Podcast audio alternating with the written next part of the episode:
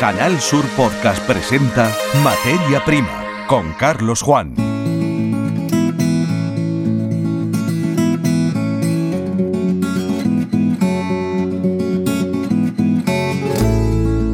Bienvenidos a un nuevo episodio del podcast Materia Prima en Canal Sur Radio y Televisión. Acaban de conocerse las decisiones tomadas en Madrid tras la celebración de la Mesa de la Sequía. Aplazamos el estudio de su impacto en Andalucía hasta el siguiente episodio con las reacciones que se van a producir prácticamente con la edición, coincidiendo con la edición de este programa. No obstante, las menciones a la situación de escasez de precipitaciones han sido abundantes durante los últimos siete días y eso nos permite viajar hasta Cádiz porque ahí se ha convocado el Comité Provincial de Sequía. Pero además, en este episodio incluimos la visita eh, al Salón Gourmets que se está celebrando en Madrid, así como una aproximación a las aplicaciones más avanzadas de la inteligencia artificial a la agricultura. De ello se ha hablado en Córdoba, en el sexto Congreso de Cooperativas Agroalimentarias. Escucharemos a un investigador de la Universidad Pablo de Olavide o Alberto Asencio sobre desarrollos que, la verdad, ahora mismo están en boca de todos y aplicaciones sobre las que él ha trabajado en el plano empresarial. Comenzamos. Escuchas Materia Prima. Canal Sur Podcast.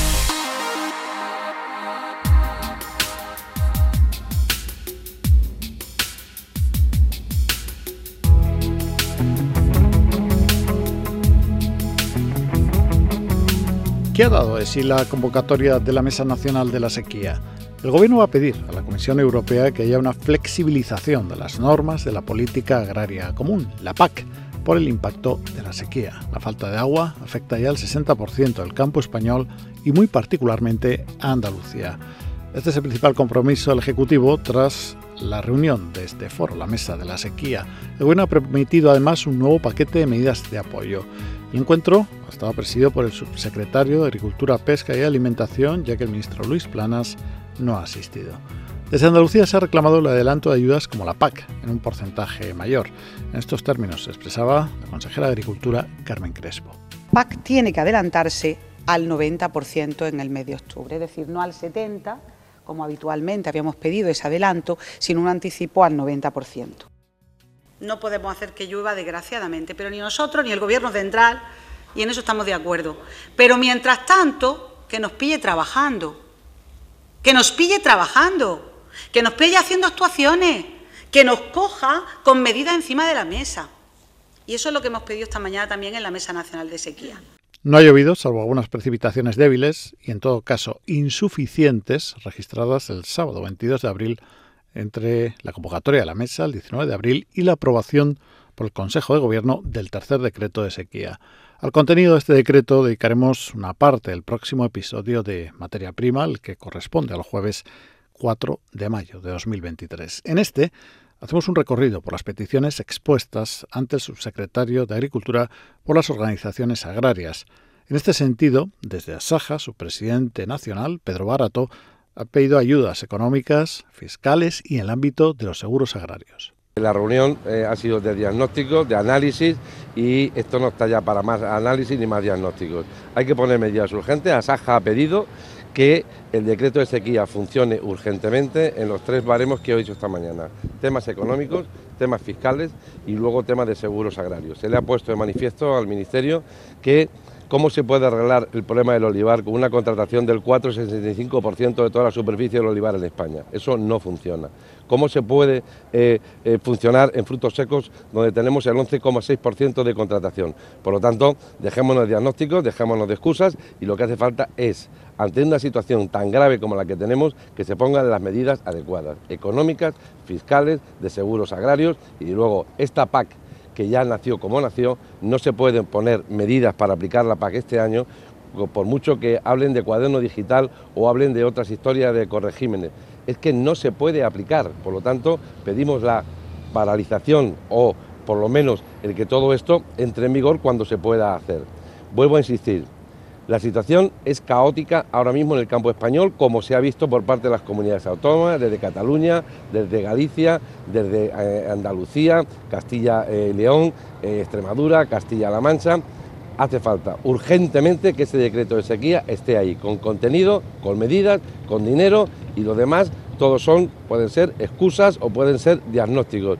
Por parte de la Unión de Pequeños Agricultores, Ignacio Huertas, miembro de la Ejecutiva, ha invocado a Europa y al resto de las administraciones para extraer de todas ellas presupuestos para medidas de emergencia. Lo que reclamamos en este sentido es urgencia en la puesta en marcha de medidas. Y por tanto ahí lo que le hemos trasladado al Ministerio de Agricultura es la necesidad de que primero entre en presupuesto o se utilice presupuesto comunitario, se utilice presupuesto español y se utilice presupuesto de las comunidades autónomas para tratar de, evaluar, de poner en marcha unas medidas que sean con carácter de urgencia para los sectores que ahora mismo ya tienen una situación de urgencia, como puede ser el tema de los cereales de invierno, como pueden ser los regadíos que no van a poder regar, o como pueden ser los ganaderos que tienen una situación ya muy complicada.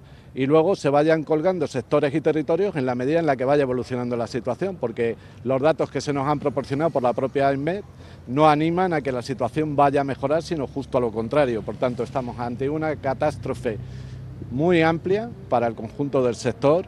Yo diría ante una situación absolutamente excepcional y lo que necesitamos son medidas excepcionales y cuanto antes. Y contundente también en sus manifestaciones el secretario nacional de Frutas y Hortalizas de COAG, Andrés Góngora. Este año no hay brotes verdes, este año lo que hay son números rojos, lo tenemos ya muy claro. para muchos agricultores el no haber brotes verdes se convierte en números rojos en su cuenta de resultados. Estamos pidiendo medidas por un lado, para intentar salvar esta cosecha allá donde se pueda, desgraciadamente en muchos sitios no se va a poder.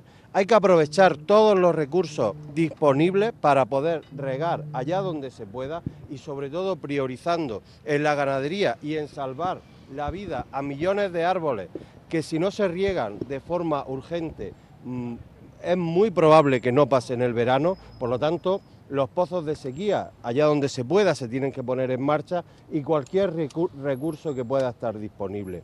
Hemos pedido medidas que tienen que venir encaminadas ya no a salvar esta campaña, sino a que se le dote de suficiente liquidez a las explotaciones para hacer frente a la, campaña que viene. Si no, va a haber muchos agricultores y sobre todo también muchos ganaderos que lo único que les va a quedar es el abandono. Ya de hecho se están sacrificando animales, sobre todo en explotaciones de extensivo, fundamentalmente ovino y caprino, por no poder darle de comer. Además hemos pedido una medida urgente que es darle de beber a los animales. Hay zonas en las que hay explotaciones que no tienen ni siquiera para darles de beber, hay que llevarles agua de forma urgente. En definitiva, una medida de, de medidas que tienen que implicar no solo al ministerio en el que nos encontramos. Esto no es un tema solo del Ministerio de Agricultura. Por lo tanto, pedimos una comisión interministerial. Se necesita la implicación al máximo nivel de agricultura, claro está, pero también transición ecológica. Necesitamos medidas que tengan que ver con empleo y con seguridad social y, por supuesto, medidas que tienen que ver con el Ministerio de Economía y Hacienda. El refrán dice que hay que convertir en virtud la necesidad y esa es la línea de trabajo del Consejo Superior de Investigaciones Científicas. Han creado y patentado un compuesto que reduce de forma considerable la necesidad de agua de las plantas. Francisco Flores nos da los detalles de este avance. Investigadores del Consejo Superior de Investigaciones Científicas han patentado un método para activar la resistencia a la sequía de las plantas. Se trata de un mecanismo para activar a voluntad la señalización de la hormona vegetal llamada ácido abscísico, clave en la respuesta adaptativa de las plantas al estrés hídrico basándose en la estructura atómica de las proteínas implicadas y utilizando técnicas de ingeniería genética, los investigadores del CSIC han creado un receptor modificado del ácido que se activa mediante una molécula mimética denominada ISB09. Escuchen al investigador del CSIC, Pedro Luis Rodríguez salvar la producción de, los árboles, por ejemplo, y en condiciones más eh, suaves de, restricción hídrica, eh, estas moléculas también ayudarían a asegurar una mayor producción. El objetivo es mejorar la resistencia de las plantas a la sequía e incluso en casos extremos permitir su supervivencia hasta que se restaure el riego. Este es el camino hacia el que la ciencia apunta Mientras, la situación se agrava porque con el pronóstico que corresponde al momento de la edición de este programa en la mano, ya no es que no llueva. Lo peor es que las temperaturas no corresponden a las propias de esta época del año, sino que son mucho más elevadas. Y esto agrava los efectos de la sequía. Materia Prima, Canal Sur Podcast.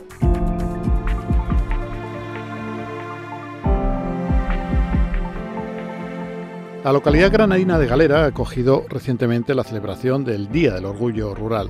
Esta iniciativa es de Albelal, junto al Ayuntamiento Anfitrión, como hemos dicho, el Consistorio de Galera. La Asociación Albelal es un colectivo que une las comarcas del Altiplano, de Granada, Los Vélez, en Almería, Alto Almanzora, también en esta provincia, Guadix de Nuevo en Granada y noroeste de Murcia. Se trabaja sobre el terreno, muy pegados de hecho al terreno para eh, crear las mejores condiciones eh, socioeconómicas en estos puntos de las regiones de Andalucía y de eh, Murcia. Bueno, en cuanto al acto del orgullo, del Día del Orgullo Rural, ha habido diferentes propuestas para esta jornada. En realidad han sido dos jornadas, estamos viendo. En ellas ha habido espacio para la reivindicación de la vida en el medio rural y la apuesta por una celebración que pretende poner la vida en los pueblos en el foco de la sociedad. El mundo rural ofrece calidad de vida y oportunidades, nos dicen desde Albelal. En este sentido, una de las actividades ha sido una mesa redonda de innovación y excelencia en el medio rural. También eh, estamos viendo que se ha celebrado un concurso de relatos cortos. Junto a otras ideas de, todo ello, hablamos con eh, la mujer a quien saludamos en este momento, ella Remedios Arres, eh, presidenta de Albelal. Bienvenida a este podcast. Hola, muy buenas, gracias. Una duda, porque no sé si hemos pronunciado bien el apellido, ¿es eh, Arres o Arres? Arres. Arres. Bueno, pues eh, dicha, queda esa corrección con Remedios Arres, como decíamos, presidenta de Albelal. por la temática de nuestro programa nos llama la atención esa mesa redonda que ha habido de innovación en el medio rural. Si me permites, pues menciono los eh, participantes, Carlos Quirante, director gerente de Cointegrasol, Astrid Vargas, Inspiration for Action, Dulce María Jiménez de Cuevas Almagruz, Belén Mesas y Javier Mortero del proyecto Parque Natural Sierra de Filabres, Alfonso Chico de Guzmán, propietario de la finca La Junquera, Lola Parra del proyecto Arapos Art. Además, nos detenemos con ella porque ha sido compañera de esta casa, es operadora eh, gráfica, operadora de cámara eh, y hemos trabajado con Lola Parra ahora, pues eh, ha estado, vemos en esta iniciativa defendiendo su proyecto, Juan, eh, José Navarro, presidenta de la, presidente perdón, de la cooperativa Nuestra Señora de la Soledad, Antonio Aguilera, secretario de la Fundación Sabia, Santiago Sánchez, creadora de las rutas de Santiago, y Mariló Corral, presidente del clúster, primera presidenta, queremos decir, del clúster Primeras Pobladoras del Geoparque. Eh, y remedios que eh, has estado, imagino, ¿no? Esta mesa redonda. Han salido al final conclusiones interesantes y que quienes vivimos lejos de estas zonas em, que además no tienen en sí mucha población, pues eh, quienes estamos más acostumbrados a movernos entre decenas de miles de personas en las ciudades, pues tengamos que tener en cuenta y lecciones que tengamos que aprender. Pues gracias a estas 11 personas que nos mostraron su iniciativa, unas que llevan más de 30 años trabajando en el territorio, y otras iniciativas que llevan menos tiempo. Hay una idea fundamental y es que hay muchas personas que están haciendo muchas cosas, que han conseguido muchos logros y eso está aquí muy cerca. A veces, mm, bueno, vemos eh, casos innovadores lejanos, pero mm, los que están a nuestro alrededor no lo conocemos y eso lo podemos aplicar a cualquier área. En el área de la innovación también. Carlos Quirante, por ejemplo, director gerente de la empresa Cointegración, nos explicó su caso un caso en el que lleva trabajando más de 25 años y utilizó la alcaparra, un, producto que aquí es muy típico, que se cría entre los atochares, en los cerros, y él la envasó y la está eh, comercializando a nivel internacional, Dinamarca, Suiza. Y eso lo lleva haciendo eh, hace 25 años. Han declarado 3.500 hectáreas en ecológico de un atochar. Eso es un hito. Y todo eso eh, siendo centro especial de empleo, que eso quiere decir que toda su plantilla, el 100% de su plantilla tiene eh, más del 33% de discapacidad, ya sea sensorial, psíquica o, física. Por ejemplo, luego también tenemos a Astrid Vargas, una gran conocida bióloga que ha, ha ayudado a regenerar eh, varias especies, entre ellas el lince ibérico. La ha introducido. y ahora está con su libro La regeneración de, de, la transformación de, las mariposas, que está eh, ayudando con la venta de su libro a hacer eh, pequeñas, eh, a, poner aromáticas con los beneficios de ese beneficio, con los beneficios de su libro, para que se restauren también los polinizadores. Todo porque ella es una gran conocedora de la importancia que que tiene que la biodiversidad y la cual hemos eh, descuidado muchísimo. Y también la alianza regenerativa, porque al final por la educación, porque somos conscientes de que todo empieza en la educación. Hay que hacer cosas a corto plazo y la educación hay que mantenerla porque es a largo plazo lo que nos va a garantizar que el día de mañana todos seamos conscientes del cambio que necesitamos y eso lo van a hacer nuestros jóvenes. Bueno, también Dulce María nos explicó eh, que es de Guadix, eh, de las cuevas Almagruz. Cuando las cuevas estaban totalmente desvalorizadas, ella, bueno, fue una de las primeras que puso los complejos turísticos eh, eh, en las cuevas y hoy día es el reclamo turístico de aquí, de la zona, por excelencia. Eso de estar tapado en agosto con una manta, eh, es una sensación muy agradable, se lo garantizo. y si solo fuera en agosto, que luego de eso también podemos hablar, ¿no? Las altas temperaturas que estamos teniendo, pero luego vaya que sí, sí es agradable en verano, un lujo. Sí, luego hay eh, Belén Mesas y Javier Morterero, profesores del IE Alto Almazora de, de Tijola, nos hablaron de lo que es la... quieren declarar el Parque Natural Sierra de los Filabres, pero ellos lo están haciendo a través de un proyecto trabajando con los alumnos. Son los propios alumnos los que han conseguido reunir 10.000 firmas y llevarlos al Parlamento.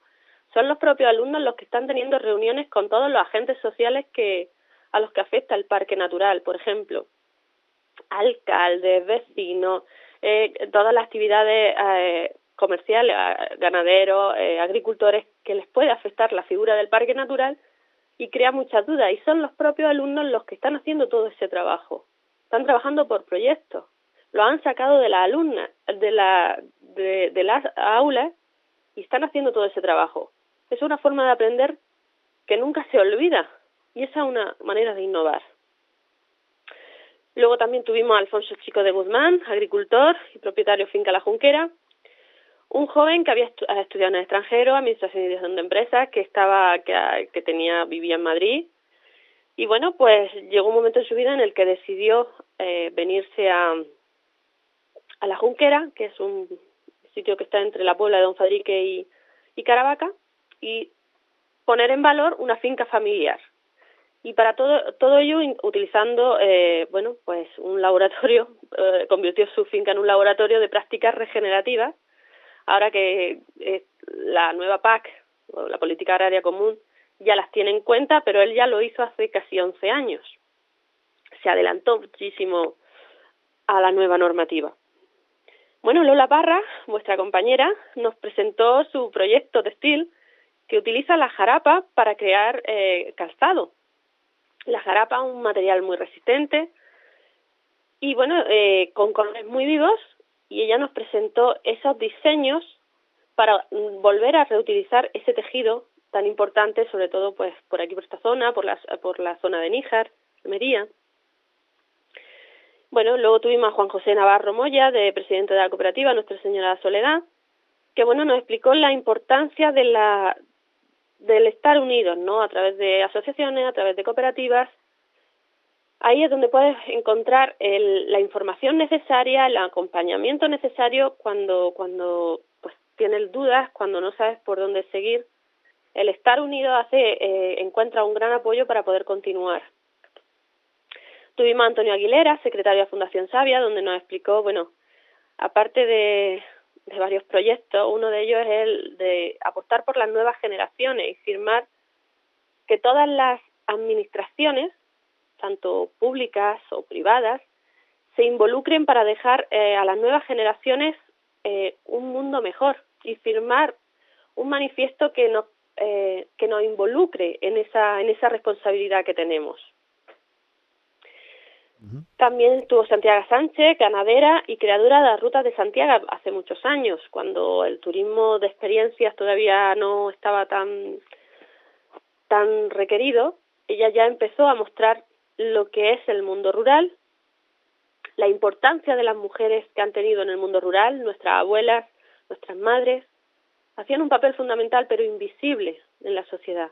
Y ella lo ha reivindicado y por último, pues estuvo Marilo Corral, presidenta del clúster de primeras pobladoras del Geoparque, que nos presentó una iniciativa que lleva muy poquito tiempo y que nació con la, con la nueva figura del Geoparque, porque las comarcas de eh, Baza, Huescar, Guadix han sido, han conseguido eh, ser declaradas parque de la UNESCO, Geoparque de la UNESCO. Eso hace que te sitúe en el mapa y gracias a esa figura pues se le ocurrió la idea de crear un clúster de primeras pobladoras del geoparque que ayuden a todas aquellas emprendedoras que, que lo necesiten pues con los trámites de lo que es el emprendimiento, los primeros pasos para crear una empresa, para tener una idea, desde que tienes la idea hasta que la creas, hay un montón de dudas, hay un montón de trámites que hay que hacer y ellas pues querían apoyar a todas esas personas que, que decidan solicitar su, su colaboración. Bueno, la verdad es que todos estos enfoques tan diversos, mm, más que como pregunta, como reflexión, eh, que, lanzo ¿no? en este podcast que em, las posibilidades de los entornos rurales, eh, y además ya digo, no especialmente poblados de una manera densa, porque estamos hablando de comarcas donde la dispersión, entiendo que es lo que prima frente a la concentración de población, pues va más allá de tener una parcela de terreno, una tierra y cultivarla y ver si se cotiza más o menos el producto que estamos cultivando, ¿no? Es decir, que se pueden poner en marcha muchas ideas, eh, algunas de base muy tecnológica, otras creativas, pero en fin, que hay vida, ¿no? Que, uno se puede ir a lugares remotos y descubrir que a lo mejor luego no, ni son tan remotos ni tan... Em, ni, ni, hay tanta desconexión entre sus habitantes en el sentido que no formen redes sociales potentes como por ejemplo eh, el mismo colectivo Albelal eh, supone, ¿no? que vuestro trabajo es para unir realmente y para que la gente esté conectada y conectada a su medio natural también, claro. Así es. La redonda era mostrar mostrar 11 casos, aunque podían haber sido muchos, de todas las iniciativas y todo el potencial que tiene el entorno rural, iniciativas que se están haciendo ya, y las personas que estuvieron allí, no era presentarlo en extensamente, porque eran 11 personas, no era hacer una, una ponencia, un monólogo eh, cada uno, pero sí que se llevaran la idea de que hay muchísimas iniciativas muy diferentes y que todas tienen un alto potencial del mundo rural, mostrar el potencial que tiene el mundo rural en muchos ámbitos. Y creo que eso se quedó bien reflejado en esta, en esta mesa redonda. Por curiosidad, porque bueno, también eh, de alguna manera mm, me gustaría saber eso, si dado que tenéis una fuerte implantación, tenéis mm, colectivos en los que os reflejéis y a su vez eh, ellos se vean reflejados en otros puntos de Andalucía o sois, en ese sentido, vais abriendo camino en las comarcas que he mencionado al principio de mi intervención. O sea, hay otros lugares donde también eh, haya unión entre sus habitantes o mm, consideráis que vais un paso quizá por delante de otros eh, puntos menos poblados que también necesitarían ese impulso. En Albelal empezamos, bueno, empezaron tres comarcas inicialmente, actualmente tenemos cinco comarcas en las que trabajamos y ahora mismo nuestro territorio de actuación es las cinco comarcas. Sí es cierto que a través de la Fundación Alan queríamos eh, colaborar con otras iniciativas que ya hayan empezado, pero establecer sinergias con ellas con toda la península ibérica, estableciendo, pues, mostrarle al Belal lo que nos ha traído hasta aquí, lo que hemos conseguido, lo que hemos, lo que tenemos que mejorar, donde hemos tenido que, aprender también muchísimo, y si nuestra experiencia les puede valer, crear sinergias con todas las iniciativas que, que, que conozcamos a nivel de la península ibérica, Portugal y España. De hecho, ya tenemos firmado algún convenio eh, entre la Fundación Alan y algunas iniciativas que ya existen en, la península ibérica y que también llevan trabajando muchos años, de las cuales podemos aprender y, seguir colaborando, porque es un trabajo en el que eh, la restauración de un paisaje, entendiendo el paisaje en un concepto amplio, a nivel social, a nivel económico, a nivel natural, eh, y a nivel de inspiración, ¿no? las personas que, que motivan a otras y que, que consiguen arrastrar y, y sacar lo mejor de cada uno, eso hay que hacerlo entre, entre muchísimas personas y entre muchísimas entidades. Una sola no podría, eso está claro. Bueno, pues llevamos ya unos minutos hablando con Remedios Sarres, presidenta de eh, Albelal.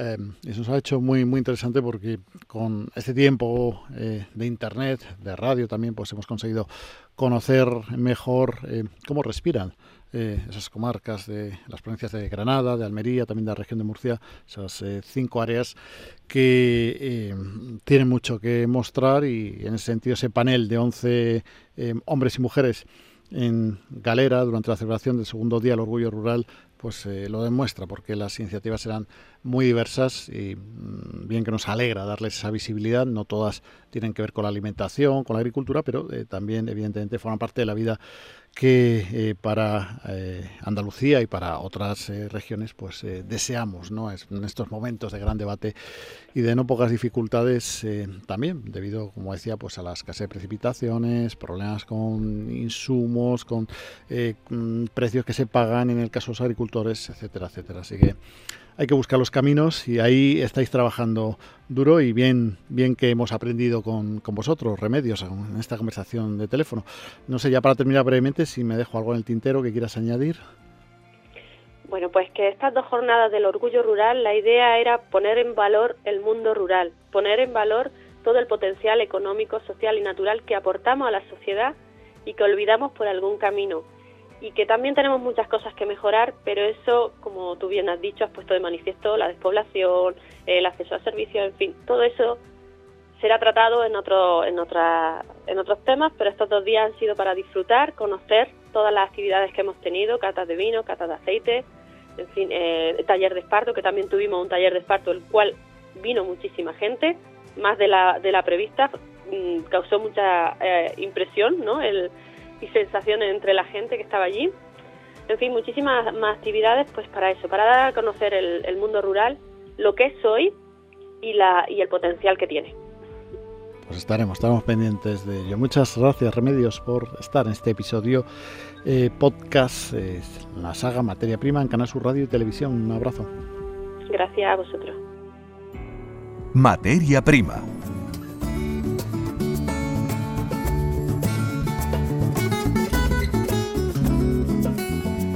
Vamos, pero antes de despedirnos, vamos a dar paso a una curiosidad que aúna la agricultura bajo plástico del levante andaluz con la belleza a través de la línea de perfumes y de la instalación que ha puesto en pie en el centro de Madrid una conocida marca de este sector.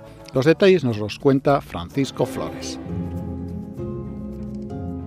Que la agroindustria y el invernadero son fuente de inspiración para la moda no es nada nuevo pero también lo es para el universo del perfume. La marca de lujo Loewe ha montado un invernadero itinerante ahora en Callao, en Madrid, para después visitar Barcelona, Sevilla y Málaga durante abril y mayo para presentar dos líneas de perfumes, personal y de casa. El invernadero, que cautiva a madrileños y turistas, es un espacio multisensorial y ecléctico donde se tiene la oportunidad de descubrir dos colecciones icónicas de la marca. Loewe Perfumes ha encontrado en las hortalizas un motivo para la promoción para sus últimas creaciones de cara a esta primavera. Tomates, sandías, berenjenas, pitahaya acompañan la imagen de perfumes y otros accesorios inspirados con estas fragancias, nos quedamos preparando el siguiente episodio de Materia Prima, el podcast de Canal Sur Radio y Televisión. Hasta nuestro próximo encuentro, saludos. En Canal Sur Podcast han escuchado Materia Prima con Carlos Juan.